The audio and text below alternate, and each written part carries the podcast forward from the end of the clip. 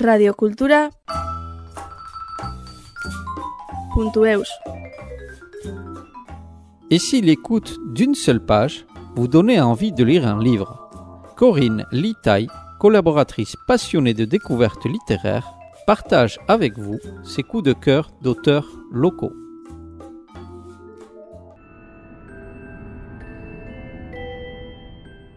En cette rentrée littéraire, place au coup de cœur des libraires. Aujourd'hui, le coup de cœur de la librairie chez Simone à Bayonne. Mille hivers de l'auteur bayonnais Renaud de Chaumaré.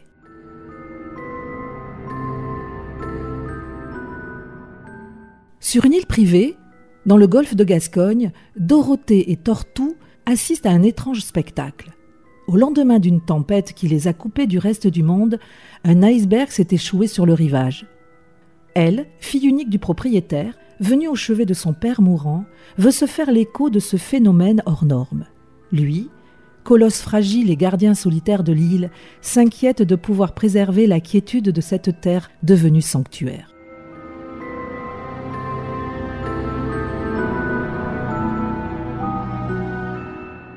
À son arrivée sur l'île, le temps passé depuis sa dernière visite lui avait claqué au visage comme un élastique que l'on aurait trop tendu. Il faut que je vous montre quelque chose. Dorothée sursauta et fit volte-face. Tortou se tenait dans le couloir. Il avait cet air grave qui précède les mauvaises nouvelles. Ses mâchoires crispées donnaient à son visage une allure encore plus impressionnante. Suivez-moi. Lâcha-t-il avant de sortir. Ils prirent le sentier qui longeait le littoral ouest et, une fois à la corniche, Tortou s'arrêta. Le visiteur. Il voulait venir se promener sur la corniche en attendant que vous l'appeliez. Commença-t-il sans se retourner? Il a insisté. Mais j'ai prétexté un glissement de terrain et lui ai conseillé d'aller plutôt vers la pointe sud. D'accord. Dorothée était déconcertée. Où Tortou voulait-il en venir? Que voulait-il lui montrer? Le gardien hésita avant de reprendre. Je ne veux pas qu'on me reproche d'avoir menti. Sur quoi? Il emprunta le sentier escarpé qui descendait jusqu'à la plage, avec Dorothée dans son sillage. Les yeux fixés sur le sentier, elle avançait en tâchant de poser les pieds aux mêmes endroits que lui. L'accès à cette anse était méconnaissable. En quelques années, les éléments avaient redessiné le profil de la falaise et emporté une partie de l'ancien chemin.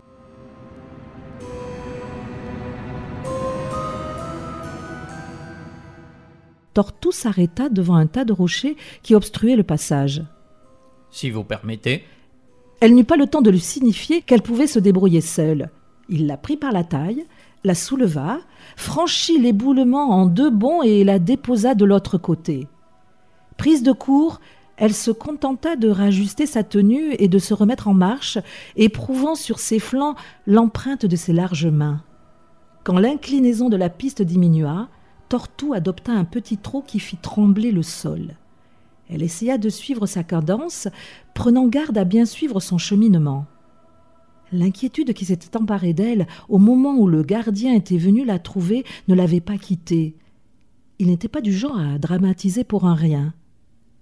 Tandis qu'elle cherchait les meilleurs endroits où placer ses pieds, elle sentit, sous sa mâchoire, ses jugulaires se gonfler par à coups. Puis, elle entendit Tortou dire quelque chose, mais sa voix se perdit dans le vent. Pardon? Lança-t-elle en prenant garde à contourner un rocher fendu en deux. Quand elle leva enfin les yeux, elle dut freiner brusquement pour ne pas percuter Tortou qui s'était immobilisé sur le sable.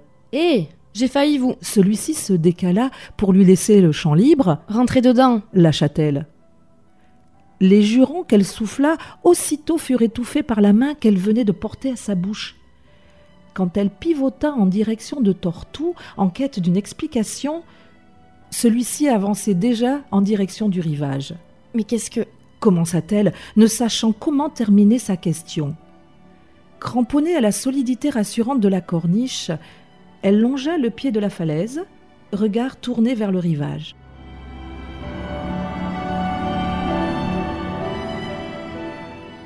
La taille de l'élément, son apparition soudaine dans ce paysage familier donnait l'impression qu'il avait poussé là, pendant la nuit, qu'il était sorti du sable comme ces champignons géants qui gonflent puis éclatent dans cet album de Tintin. L'étoile mystérieuse.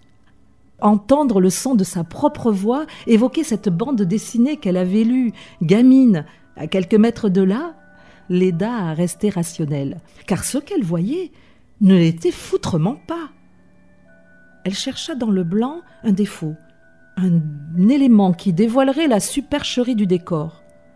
Mais à mesure qu'elle longeait la roche, elle découvrait l'autre face du mastodonte et avec elle sa vérité incontestable. 17.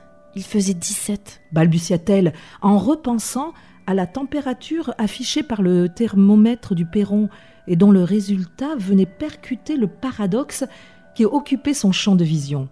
Un tumulte d'interrogations commença à l'envahir et, ne sachant que faire pour s'en débarrasser, elle quitta la falaise et avança sur la plage.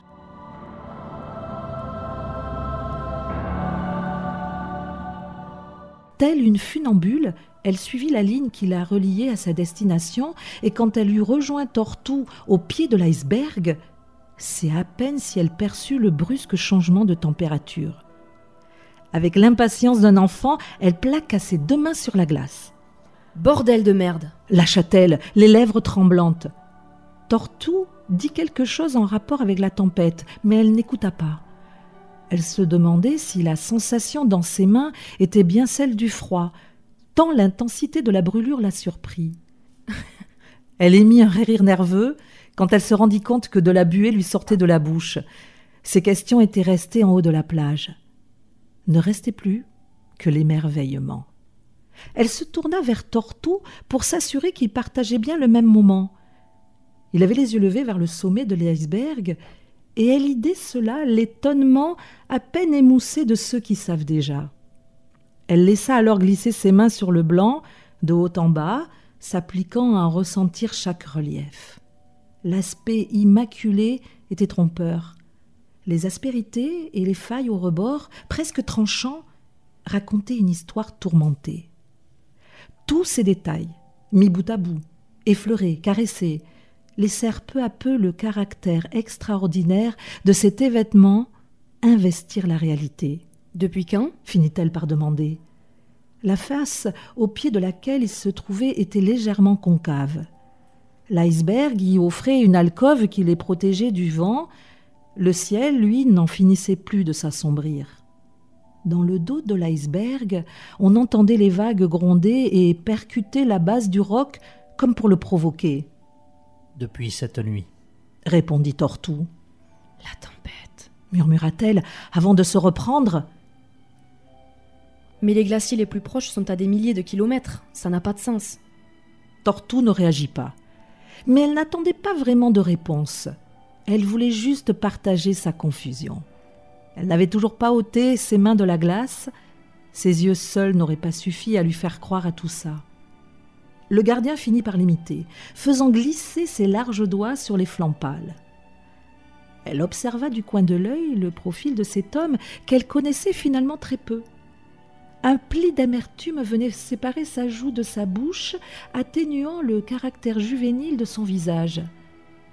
Sous sa paupière immobile, un iris vert opérait une chorégraphie affolée, comme s'il cherchait à décrypter quelque chose dans cette blancheur impénétrable.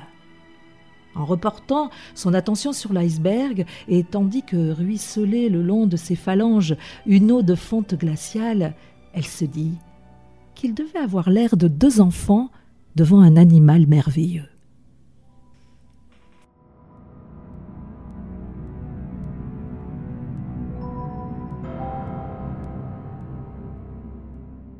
Radio Cultura